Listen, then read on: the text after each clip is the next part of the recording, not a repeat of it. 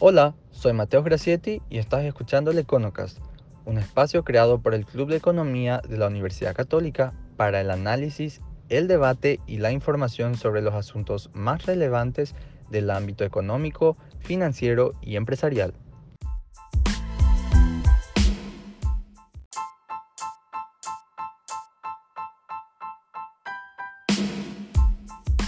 Nacional, Paola Mateos, el gusto de recibir al diputado nacional Sebastián García en Econocas. Paola. Sí, asimismo tenemos el honor de recibirle aquí al diputado Sebastián García. Un tema bastante importante que van a estar hablando, debatiendo aquí con eh, Mateo. Los expertos en economía. Sí, entonces le invitamos a la audiencia que se acomode, que, estén ahí con su tereré refrescándose y, estén atentos a este, eh, bueno, eh, tema que van a estar desarrollando Mateo. Así mismo, hoy estamos ya en nuestra Buenas tardes, edición. bienvenido. ¿eh? Gracias Ricardo, nuevamente saludamos aquí a la audiencia de la tarde nacional y bueno, estamos ya en nuestro episodio 58 del Econocas y como siempre eh, con invitado de lujo, siempre presente aquí en Econocas, pero hoy de manera especial eh, creo que es un invitado doblemente de lujo, ¿verdad? Él es el diputado Sebastián García Altieri, de paso se ha dicho es economista, por la Universidad Bocconi de Milán, posee una maestría en logística y cadenas de distribución por la Universidad de Barcelona, fue becado por la Universidad de Georgetown en Washington DC y la Fundación Conrad Adenauer para diversos programas de liderazgo. Sebastián tiene experiencia laboral en, laboral en el exterior del país y se desempeña actualmente como diputado electo por la ciudad de Asunción para el periodo 2018-2023. Ya le dejamos el espacio aquí al diputado Sebastián García Altieri y por supuesto le damos la bienvenida a este espacio en Radio Nacional del Paraguay. Bienvenido. muchas gracias, un saludo a la audiencia, gracias por el privilegio de, poder compartir acá el programa.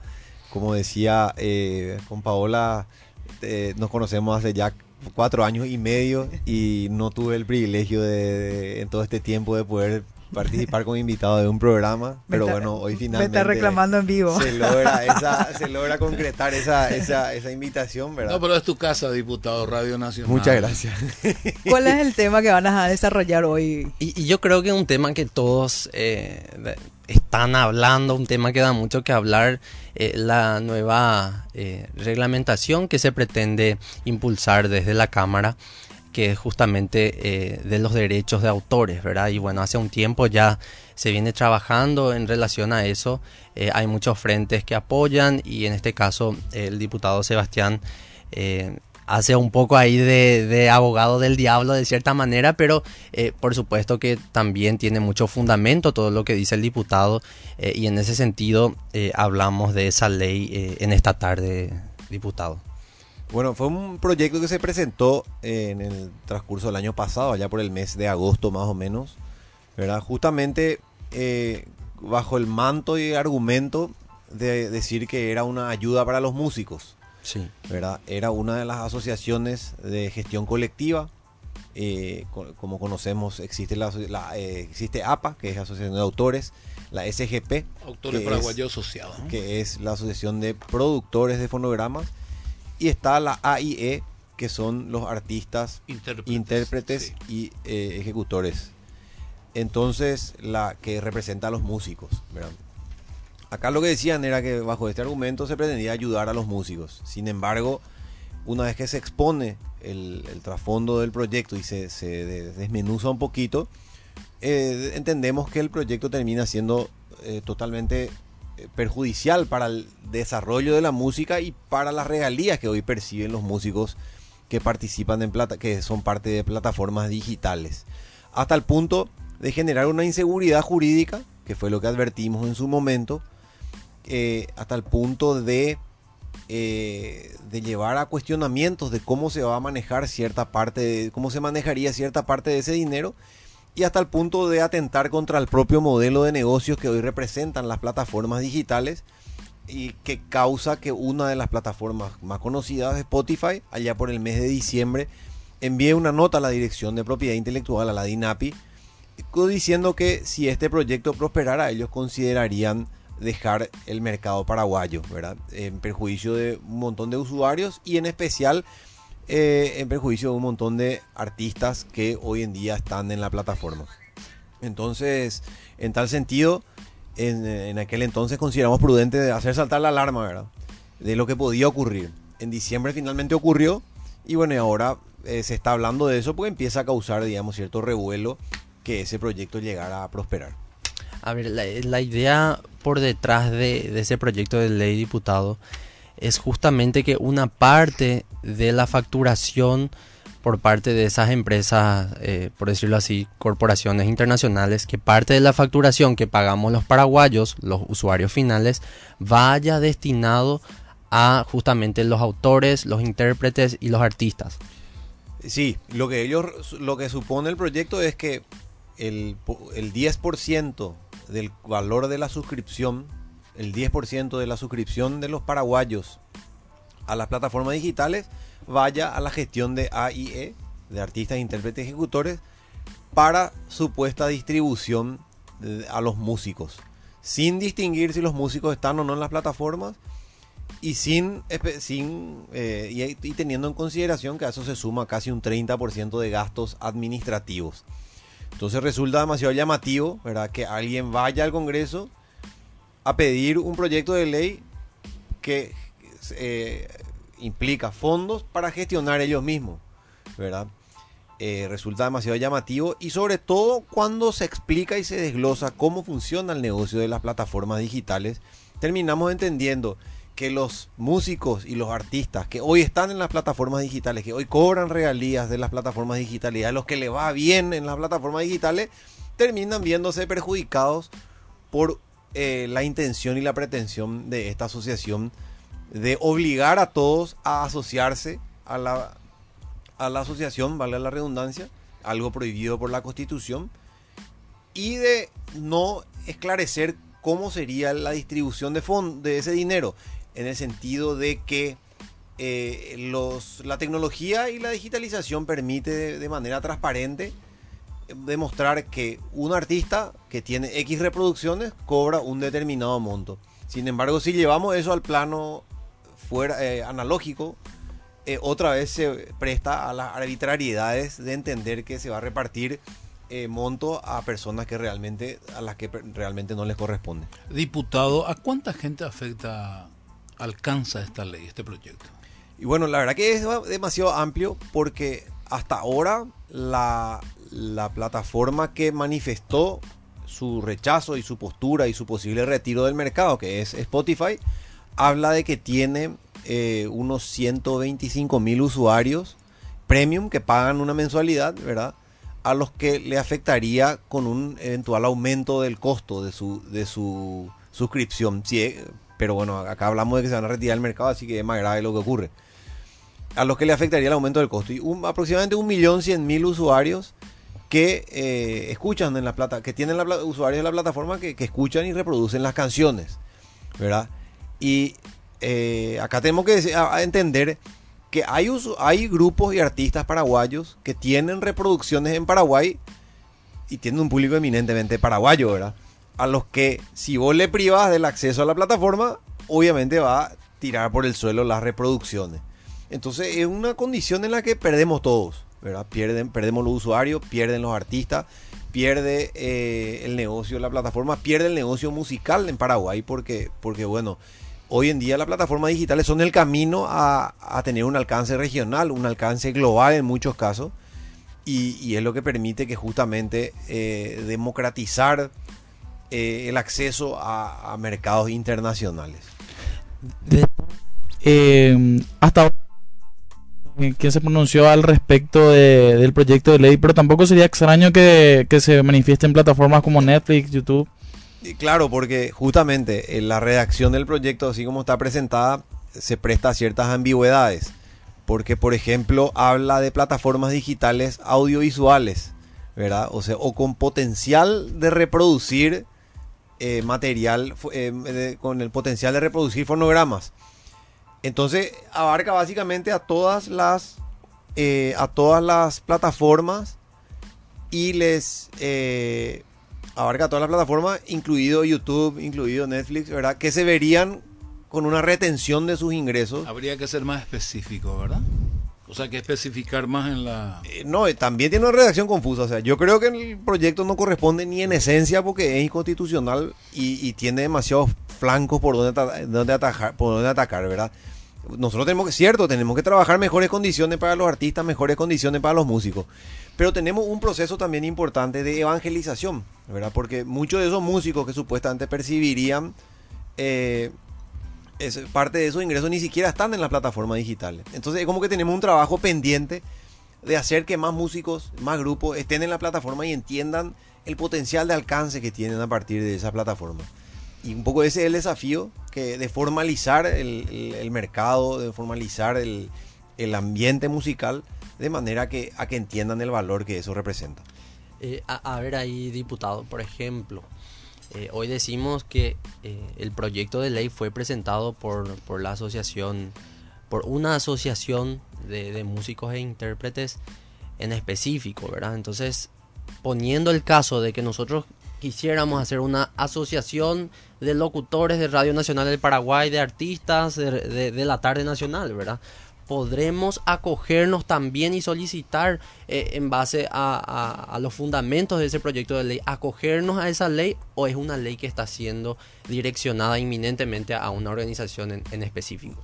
Justamente lo que hace la ley es establecer la obligatoriedad de ejercer este derecho, este derecho que es un, eh, ellos argumentan que el derecho de, llamado derecho de puesta a disposición no está contemplado en el en el no está contemplado en, la legislación nacional. Sin embargo, sí está contemplado el derecho de lo que se llama puesta a disposición. Y justamente lo que prevé este proyecto, así como está presentado, es que todos quienes quieran hacer ejercer este derecho, es decir, cobrar este, esta regalía, tienen que asociarse a esta asociación AIE, Artistas, Intérpretes y Ejecutores. La obligatoriedad de asociación está prohibido por la propia Constitución Nacional, el artículo 42. Entonces, eh, por eso es que llama la atención que se presente de esta manera este proyecto, que se presente con tantas argumentaciones en contra de operativizar el, al momento de operativizar el proyecto, porque los mismos los mismos agentes que deberían ser los retentores, eh, los procesadores de tarjetas dicen no es factible porque es una retención entre privados. Yo no me puedo meter en una relación entre la plataforma privada y la organización de gestión colectiva privada menos todavía considerando que la plataforma probablemente procesa en otro país, procesa donde en el país en el que estuviese su sede, eh, su sede central, por así decirlo. teniendo en cuenta todo su espíritu con la Constitución Nacional, ¿cómo fue hecho de que una multinacional haya publicado un comunicado realmente no es poca cosa. Tenemos entendido también que otras instituciones como la Cámara de Comercio se estuvo pronunciando al respecto y nos gustaría también saber un poquito sobre eso. Bueno, el, problema es que las plataformas tienen obviamente sus eh, las personas que están monitoreando este tipo de políticas públicas, ¿verdad? A nivel regional y a nivel internacional. Y en tal sentido, este tipo de, proyectos, de propuestas legislativas representan un chaque. Es decir, eh, un, así una amenaza que, que, no tiene, que básicamente lo que te agarra de sorpresa, te genera una cierta imprevisibilidad, te genera una, una, un escenario de incertidumbre, un escenario de barreras, cuando que lo que tenemos que hacer es abrirnos a que vengan más plataformas. Nosotros, bien o mal, somos, nos guste o no, somos un mercado chico. Paraguay es un mercado chico limitado. Sin embargo, justamente es, son las plataformas las que te permiten tener ese alcance regional, permiten que a nuestros folcloristas se les conozca en Argentina, se les conozca en Bolivia, en Perú, eventualmente a partir de quienes les encuentran en esta plataforma, les contraten, les lleven de gira, les inviten a hacer conciertos, les inviten a, a participar de otros festivales y así, así se genera valor. Si nosotros tuviésemos desactivada esa plataforma, estaríamos aislados.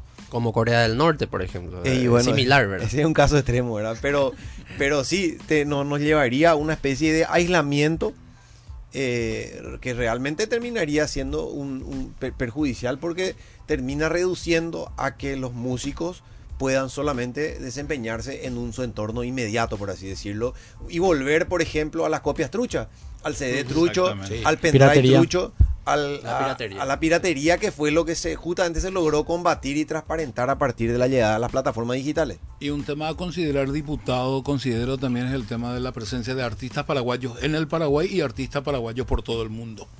Grabando, generando, produciendo materiales. Exacto. Inclusive lo que en su momento fue Luis Alberto del Paraná, por citar simplemente un ejemplo. sea. Exacto, exacto. Hoy tenemos, eh, y justamente inspirados tal vez en, el, en lo que fue Luis Alberto del Paraná, hoy hay arpistas que tocan en cruceros, hoy hay, hay guitarristas que tocan de gira por, por diferentes países, por Europa, por el Medio Oriente, por Asia. Y, y todos ellos tienen la oportunidad y la posibilidad de trascender a partir de las plataformas. De hecho, eh, nos enteramos de muchos de ellos a partir de su presencia y de su éxito en las redes sociales. Y, bueno, y son ellos los embajadores de nuestra música, los embajadores de nuestra cultura, que, que justamente nos permiten integrar a un mundo, ¿verdad? Que, que ya se hace cada vez más pequeño gracias a la tecnología, ¿verdad? Y está cada vez más al alcance de todos. Entonces, eh, ese es un poco el desafío. Nosotros tenemos no solo plataformas musicales, digitales, hay otras plataformas como PayPal, por ejemplo, plataforma de pago, que hoy todavía no considera Paraguay porque el mercado sigue siendo chico. Entonces, considerando que el mercado es chico, nosotros tenemos que comportarnos de la manera más amigable posible, porque por culpa de que PayPal no se puede efectivizar en Paraguay, hoy hay muchos artistas, eh, no solo artistas, muchos prestadores de servicios, diseñadores, programadores, eh, varios eh, trabajadores a distancia que no pueden cerrar contrato porque no tienen ese medio de pago accesible y, y rápido, ¿verdad? Que es lo que el mundo ya está usando y al cual se está integrando. Sí, eso es fundamental eh, lo que mencionás, diputado. O sea, el hecho de que seamos un país chico no nos hace imponer reglas de juego, más bien tenemos que ser un tomador de las reglas de juego internacionales. Eso no significa aceptar lo que venga, ¿verdad? Pero en, un sentido más eh, general, eh, es mucho más fácil para una empresa de estas decidir o optar por retirarse del mercado que ajustarse a las nuevas reglas de juego, ¿verdad? O sea, decimos de, un mercado de potencial que llega ahí por las 7 millones de personas y incluimos a jóvenes, niños y, ancianos. Y, comparado, por ejemplo, a solamente eh, Brasil, que tiene 220 millones de personas, eh, hablamos de otras proporciones de, mercados y que finalmente, ojalá que no se dé, ¿verdad? Pero finalmente termina siendo mucho más fácil decir, oh, me retiro del juego. Exacto, vos dijiste, ¿verdad? No significa aceptar todo lo que venga, pero significa que vos tenés que dar un ejemplo de comportamiento. Tenés que dar un comportamiento previsible, un comportamiento que da seguridad jurídica, un comportamiento institucionalista, ¿verdad? Que demuestra apertura, que demuestra, eh, ¿cómo se dice? Capacidad de, diálogo, que demuestra voluntad de, innovación, pero que, eh, y, pero que eh, y este tipo de proyectos genera, esa, eh, es totalmente contrario, ¿verdad? Genera cierta imprevisibilidad. Para que el día de mañana justamente sea considerado un, un jugador serio en las decisiones. ¿Verdad? Eh, ¿qué, qué significa? Hoy, por ejemplo, existe una plataforma digital paraguaya, eh, Kili Video, ¿verdad? Que, que se está posicionando en Latinoamérica con eh, películas latinoamericanas. Imagínate que se está posicionando una película para una plataforma paraguaya y vos que está buscando cómo salir adelante con recaudación, con ingreso, con generación de contenido y vos te pones a ponerle una retención que no le aplica a ningún otro país. Sí. O sea, está jugando totalmente contrario a la tendencia global, a la tendencia mundial y lo que pretende ser un beneficio termina siendo totalmente contraproducente y termina dañando al- a la- las oportunidades que genera la tecnología. Y acá hay que ser bien claro, ahora tenemos un camino importante para ayudar a los músicos, a los artistas. Claro que hay que ayudar y claro que hay que eh, permitir que tengan acceso a un seguro médico, a un seguro social, a una jubilación. Pero a mí me sorprende que estas, estas mismas asociaciones no tengan la capacidad de cerrar contratos colectivos con seguros médicos privados, por ejemplo, ¿verdad? Para, para justamente prever ciertas condiciones básicas para sus asociados.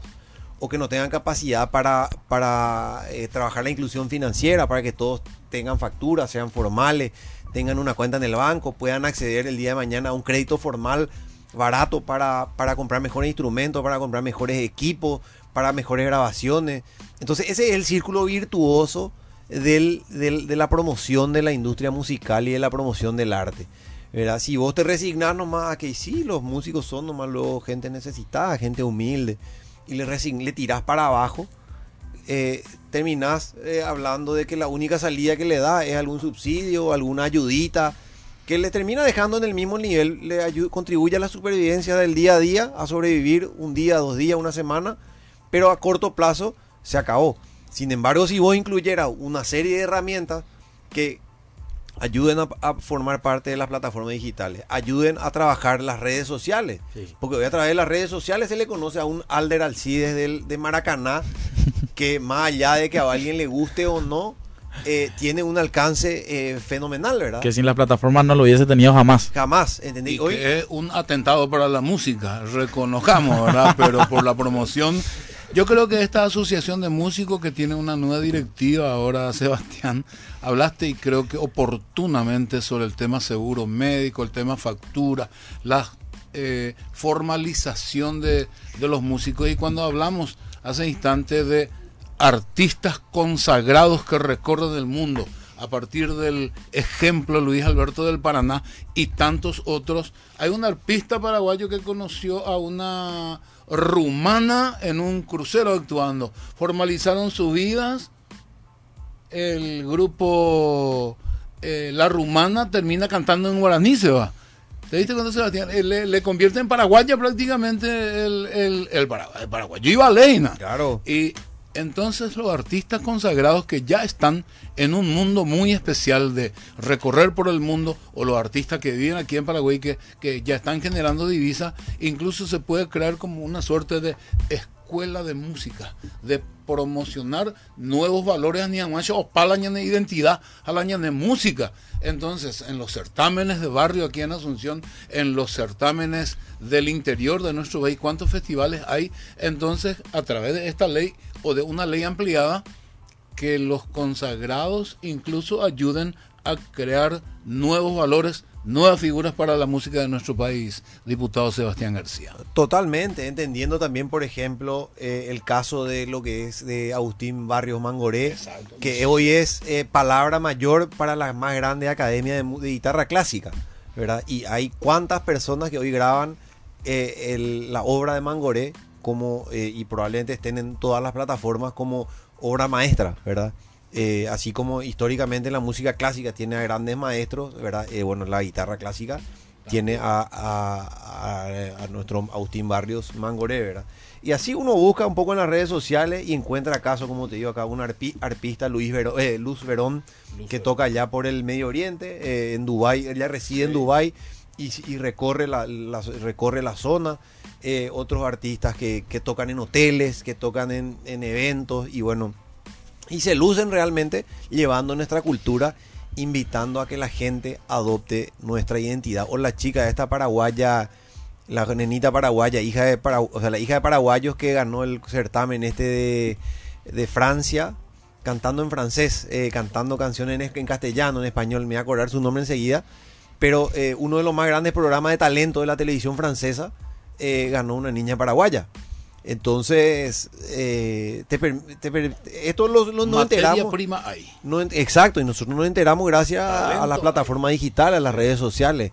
Entonces son los canales que hay que promocionar y que hay que eh, alentar a que la gente se sume con lo debido recaudo, con la debida prudencia, con todo lo que eso implica, pero entenderlo como una posible fuente de ingreso eh, a gran escala, porque si te escucha el mundo, eh, no te detiene nadie. Eh, y justamente tener los casos de los artistas argentinos que ahora están, se están escuchando mucho, como Visa Rap, por ejemplo, que viene de, de, barrios, de zonas humildes, de lugares humildes, de nuevo, de zonas vulnerables, fuera del gusto de que te guste o no te guste, por lo visto hay un público que, que, que, que, le valora, que le gusta y bueno, y le da esas millones y millones de reproducciones. Totalmente, totalmente. Qué importante esto último diputado que, que de lo que estabas hablando y lo que estaba hablando también nuestro compañero de dar una respuesta al sector, ¿verdad? Eh, que dicho sea haber pasado ya un tiempo considerable de la pandemia del COVID-19, todos somos conscientes de que este ha sido uno de los sectores más bueno, esto también la propagación de información falsa Ahí tenemos una llamadita. Esto facilita también un poco la propagación de información falsa en los medios, en los medios, en los gremios, en las asociaciones, haciendo más fácil también que estas iniciativas tengan un apoyo relativamente importante por algunos músicos. Entonces nosotros el trabajo nuestro sería amplificar un poco eh, la verdad, buscar un poco eso y, y hacer de amplificadores. Sí, porque sobre todo lo, lo, que la parte que no me gustó, digamos, la parte donde eh, se, se, desvirtuó la conversación y la discusión sobre este tema, tiene que ver con eh, lo que representa la, la, ¿cómo se dice? La manera en que, en que se quiso abordar el tema y la manera en que se quiso eh, tratar a las apuradas, ¿verdad? Y ahí era la pucha, este un bolsillo terminamos diciendo. ¿Por qué tan apurado sin escuchar a las voces contrarias y sin escuchar a las personas que hoy se verían afectadas? Y ahí fue que, empezamos a despertar la sospecha y ahí fue que dijimos, pero pues acá hay algo detrás. ¿verdad? No sé si es tanto el interés de ayudar a los músicos como el interés de, de, la, de, cierta organización de, obtener cierto, eh, cierta tajada, ¿verdad? De, un movimiento que se da en las plataformas digitales. Entonces, e, eso es lo que realmente terminó, en mi opinión, eh, haciendo saltar todas las alarmas, porque aún después de haber consensuado en la audiencia pública, eh, enfriar el tema, ampliar la discusión, seguir obteniendo puntos de vista y seguir buscando caminos y maneras de apoyar a los músicos y sobre todo de, promocionar a los músicos, eh, aún habiendo consensuado todo eso, siguieron metiendo en varias sesiones de la Cámara de Diputados, eh, medio a las apuradas, ¿verdad? Y nosotros logramos frenar, logramos postergar y así fue ocurriendo hasta mediados de diciembre. Y, finalmente en diciembre llega la nota de esta plataforma de Spotify que, justamente te dice si, si este proyecto llegara a trascender, nosotros consideramos dejar el mercado paraguayo, así tajantemente.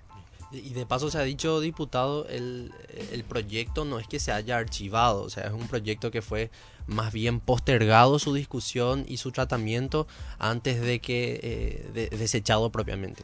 Correcto, no se llegó a tratar, justamente porque pudimos postergar unas cuantas veces, pudimos frenar el tratamiento y, bueno, hasta que finalmente llega la, la, nota esta, se alma el revuelo y yo creo que ahora al menos tenemos los votos y la tendencia va al rechazo porque, porque, porque creo que se están dando cuenta de las implicancias y del efecto negativo que podría tener su aprobación. Correcto. Y en ese sentido hablamos, eh, diputado, de un precedente muy negativo que podría dejar eh, eventualmente la aprobación de este proyecto de ley eh, dentro de lo que se conoce como la economía naranja o todos los servicios que hoy ofrece eh, la economía creativa, ¿verdad? Hablamos no solamente eh, de plataformas de streaming, de audio, de video, pero también eh, plataformas de comercio y plataformas de leasing y plataformas, por ejemplo, como Uber, que en el caso que se sintieron amenazadas en Brasil, por ejemplo, por el lado laboral y ya han dicho que efectivamente, pese al tamaño del mercado brasileño, se les va a hacer mucho más fácil retirarse del mercado brasileño que pagar, por ejemplo, a cada eh, prestador de servicios dentro de Uber como si fuera un empleado directo de la plataforma. Entonces, de dependencia, sí. Entonces yo creo que eso deja un precedente muy malo para, eh, para Paraguay, como decís, no solamente eh, para el caso de plataformas de streaming, pero comercio electrónico o plataformas de pago, plataformas de, de, movilidad, N más uno posibilidades de desaprovechar la incursión de empresas y la inserción de nuevas tecnologías dentro de nuestro país. Totalmente, eh, que tiene que ser el camino, o sea, tiene que ser el camino a la ciudadanía digital, que es lo que venimos promocionando, promoviendo, ¿verdad? Desde, desde el espacio que nos toca en la Cámara de Diputados, en la Comisión de Ciencia y Tecnología, donde siempre hablamos de, que a partir de la identidad electrónica, por ejemplo, una persona puede acceder a todo tipo de servicios sociales, eh, a partir a, beneficios, a acceso a trámites, eh, directamente desde su casa, ¿verdad? Sin tener que ir a hacer las engorrosas filas a las instituciones estatales o sin tener que pagar el famoso gestor o sin tener que eh, poder, sin tener que hacerlo solo en horario de atención a ciudadanos y demás cuestiones que, que a veces hace que uno tenga que dejar el trabajo. Y la ciudadanía digital se trata de eso, ¿verdad? Se trata de entender que hoy existen tecnologías que, que son herramientas para eh, facilitarnos la vida en cierta manera para hacer más accesibles las oportunidades. Hoy es posible estudiar eh, cursos de, en las mejores universidades del mundo, eh, conectándose a plataformas, pagando cursos cortos de, de, precio bastante accesible. y todo eso se logra gracias a que, por ejemplo, una persona tiene un cierto grado de formalización, tiene acceso a tiene una inclusión financiera, es decir, tiene una cuenta, una caja de ahorro, una cooperativa en un banco, cuando necesita le dan un crédito formal y accesible, barato y blando y no precisamente el crédito de, del, informal que viene de la usura y que viene de, de, personas inescrupulosas, ¿verdad? Entonces, todo ese conjunto de cosas hace que, que, diferentes sectores, en especial aquellos que tienen un potencial mucho mayor que el, el, que el, que el comercio así tradicional como lo conocemos, la, eh, tiene la, economía creativa tiene un alcance global, ¿verdad? Tiene un alcance mundial. hoy podés estar viviendo en, Luque programando para Nueva Zelanda, en eh, diseñando para Europa eh, y puede estar no tener frontera a partir de los servicios de lo que de lo que significan estos servicios, estas plataformas digitales. Entonces por eso es que tenemos que ser promotores, tenemos que ser eh, generar los incentivos para que entiendan que Paraguay tiene un potencial de ser un epicentro tecnológico en la región a partir de una población joven, de una población talentosa, de impuestos razonables, bajos, previsibles, justamente esa es nuestra famosa eh, macroeconomía, nuestra estabilidad macroeconómica, que de repente parece que no se siente en los hogares paraguayos porque el precio no nos para de subir, pero esa estabilidad macroeconómica es, un, es una condición favorable que tenemos como país y que tenemos que saber venderla al mundo al momento de atraer a nuevas tecnologías, a empresas y ser un poco en ese sentido epicentro de la región que, justamente haga que los demás países pongan su ojo en nuestro país. Ya llegando ahí a, la recta final de, nuestro bloque diputado, eh, un proyecto de ley recientemente eh, vetado por el Poder Ejecutivo fue el eh, la ley de regulación a la criptominería, ¿verdad? De, los activos digitales y ya eh, concluyendo un poco la parte de tecnología, porque en, algún momento se va a volver a tratar este tema eh, que se está discutiendo a lo largo y ancho de nuestro continente y en todo el mundo, es sobre si el sector necesita o no de una regulación específica y un control por parte de las autoridades. Sabemos que ese, ese tipo de, negocios de, criptoactivos, el negocio de activos virtuales, opera hoy día en un 100% de informalidad, en un escenario de, de, operar a oscuras, como se dice, ¿verdad? Y también eh, donde existen nulos controles en cuanto al lavado de dinero y, otros eh, delitos conexos. Entonces, eh, ¿cuál es su postura en relación a, la creación de un marco legal para la existencia, para la operación de las criptominerías en Paraguay y si eso se va a dar nomás luego dentro de un periodo de tiempo razonable, diputado? Lo que respecta a la regulación de criptoactivos, a mí me tocó participar muy activamente en la discusión de las mejoras del proyecto que se dieron en la Cámara de Diputados, justamente buscando formalizar el negocio, buscando transparentar la, gestión y el, uso de la energía sobre todo, ¿verdad? Porque el cuestionamiento pues estaba en el uso de la energía y el vínculo a la parte tributaria, es decir, que los que están en el ambiente puedan declarar y tener el camino a pagar impuestos por lo que, por lo que manejan, ¿verdad? Eh, lastimosamente se manejó mucha desinformación en la materia y, sobre todo se generó en un momento en que, en que, bueno, las criptomonedas venían atravesando un periodo de baja importante. Entonces, es como que no se, no se eh, era como que todo eso terminaba afectando negativamente, dando una mala reputación al proyecto, por así decirlo, ¿verdad? Y hacía generar ciertos temores, sobre todo para las personas que no manejan y que desconocen la materia. Eh, y bueno, eso lastimosamente llevó a que el presidente vete el proyecto y terminamos aceptando el veto. Pero eh, y hoy lastimosamente queda todo de nuevo una especie de libre albedrío, ¿verdad? En el sentido de que eh, quienes quieran invertir en el sector no pueden hacerlo así con tranquilidad, con, con, con reglas claras, con reglas claras. Y hay que entender que las criptomonedas no son precisamente el instrumento de especulación, así como se lo conoce, ¿verdad? Lastimosamente, como que esto ya es una novedad, tiene pocos años, ¿cuántos? 5 o 10 años llevamos de criptomonedas. Y esto es una cuestión que está madurando, ¿verdad? Y que la gente ve como una opción de ingreso rápido, de ingreso fácil, como todo, y aprovecha y hace cierta, eh, comete cierta especulación financiera, ¿verdad? Pero como cualquier instrumento financiero y como ocurre con, con hasta con, con, frecuencia con esquemas piramidales y demás cuestiones, ¿verdad? Entonces la, la plata fácil se vuelve atractiva, pero sin embargo los criptoactivos son mucho más que instrumentos de especulación, es decir, son un instrumento de intercambio ágil, rápido, y, que, de inversión también. De inversión, pero justamente no, no verlo como, no viéndolo como un instrumento de inversión, sino como un instrumento de intercambio y de despapelización, ¿verdad? De manera que vos puedas dejar de lado eh, el, manejo en efectivo como lo conocemos y el manejo a través de el manejo a nivel internacional a través de instituciones financieras como la conocemos, sino que a través de, de, criptoactivos, ¿verdad?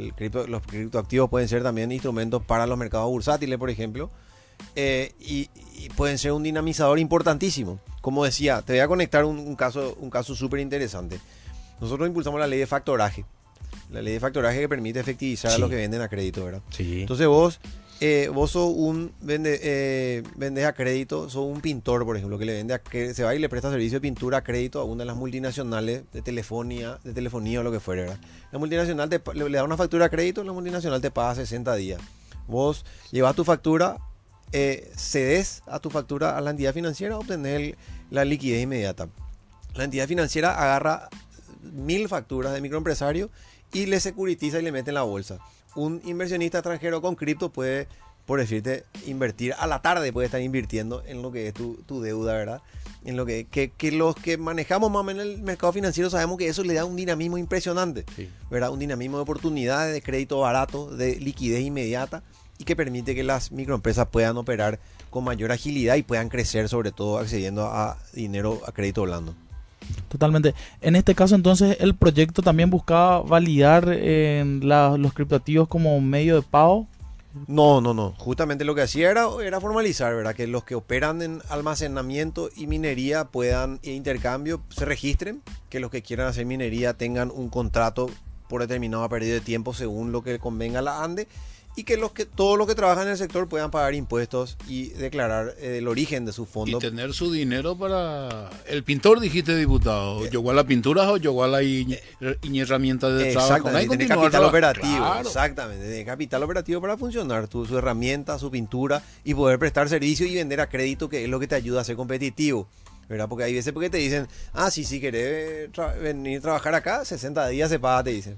¿verdad? Y al, el microempresario pues no le da el cuero para, esa espalda, pero si tener la liquidez inmediata, gracias a este tipo de instrumentos y a este nuevo, a las plataformas digitales, a las facilidades que dan las plataformas digitales, las oportunidades son eh, innumerables realmente. Yo creo que el diputado antes de que se vaya tenemos que invitarle ya. No ya está atendida la invitación para una Ya está la invitación. Porque hay muchos temas realmente, diputado, para abordar aquí en, Radio Nacional del Paraguay, Mateo Sebastián. Por supuesto, muy, abundante. El economista y diputado Sebastián García Altieri le queremos agradecer desde el Club de Economía y también aquí desde Radio Nacional por acompañarnos en este espacio y desearle éxito